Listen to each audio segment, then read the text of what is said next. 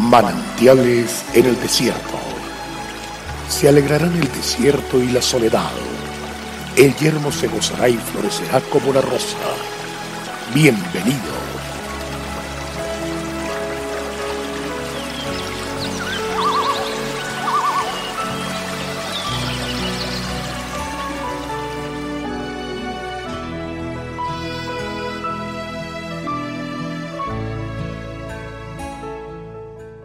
Él entonces le dijo, Hijo, tú siempre estás conmigo y todas mis cosas son tuyas. Lucas 15:31.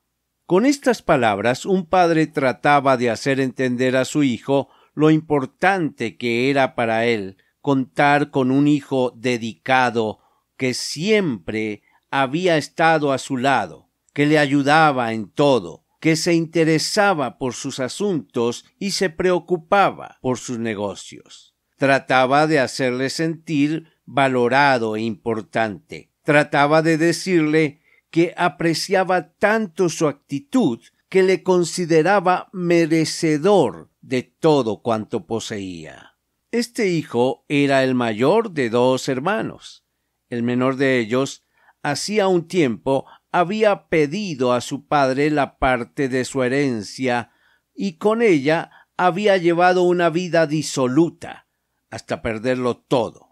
Un buen día apareció llevando a cuestas el peso de su infamia, enflaquecido, con sus ropas raídas y su corazón hecho pedazos. El padre, movido a misericordia, le recibió con los brazos abiertos, pero no sólo eso, sino que preparó una gran fiesta para él. Lo vistió con los mejores trajes, le puso anillo en su dedo y se alegró en gran manera. El hermano mayor entonces reclamó a su padre su actitud ante el agravio de su hijo. El padre le dio una tremenda lección. ¿Cómo no había de alegrarse si su hijo estaba muerto y había resucitado? Pero no quería decir con esto que olvidara la fidelidad de su otro hijo. Al contrario, la valoraba tanto que no sólo estaba dispuesto a darle el mejor becerro, sino todos los becerros. También nuestro buen Padre justo y misericordioso no sólo nos perdona cuando nos equivocamos, ofreciéndonos su amor y su dirección, sino también valora enormemente y recompensa a su hijo que se mantiene fiel, a un hijo que le sirve, a uno que se interesa en sus asuntos, que se preocupa por sus negocios, el cumplimiento de la gran comisión. Jesús es nuestro máximo ejemplo de obediencia y fidelidad al Padre. Entonces Él les dijo ¿Por qué me buscáis? ¿No sabíais que en los negocios de mi Padre me es necesario estar? De la misma manera nosotros estamos llamados a seguir ese extraordinario ejemplo de vivir para Él. Entonces, no sólo tendremos una profunda realización, sino que nos haremos merecedores de sus grandes recompensas. Pedid todo lo que queréis y os será hecho. Avancemos, Dios es fiel.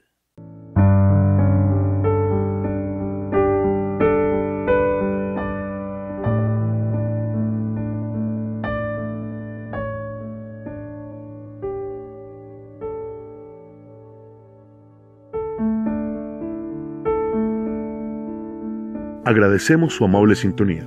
Esperamos que este espacio se constituya de bendición para su vida y le invitamos a compartirlo con otras personas. Visita nuestra página web www.cfeprimavera.org. Mañana el pastor Daniel Machuca estará de nuevo con un mensaje de aliento en este espacio Manantiales en el Desierto.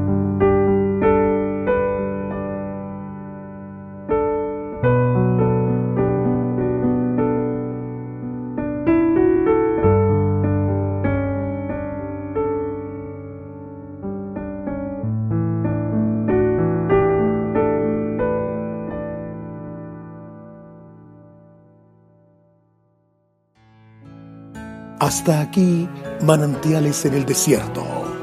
Será muy grato estar con ustedes mañana en una nueva entrega de Manantiales en el desierto.